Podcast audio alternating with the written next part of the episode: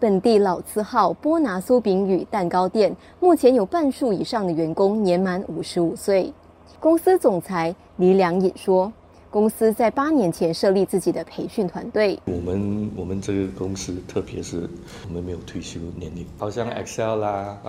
Words 啦、Outlook 啦、那些 electronic email 啦，這些都是基本，他們已經要其他的好像 multimedia 啦、TikTok classes 啦、fluencer 啊，這些他們自己，去看他們要學嘛？不過，職總與潮市基金會去年對來自十六個不同行業的約六百名公司高管經理進行調查，結果顯示，雖然百分之二十五的雇主視培訓為最有效的人力策略，只有百分之二十八選擇落實培訓計劃。此外，百分之五十二的雇主有意聘請。年满五十五岁的员工，但关注福利成本增加、成熟员工的知识技能跟不上时代等挑战。职总秘书长黄志明出席成熟雇员研讨会时指出，雇主制定培训计划时要有包容性。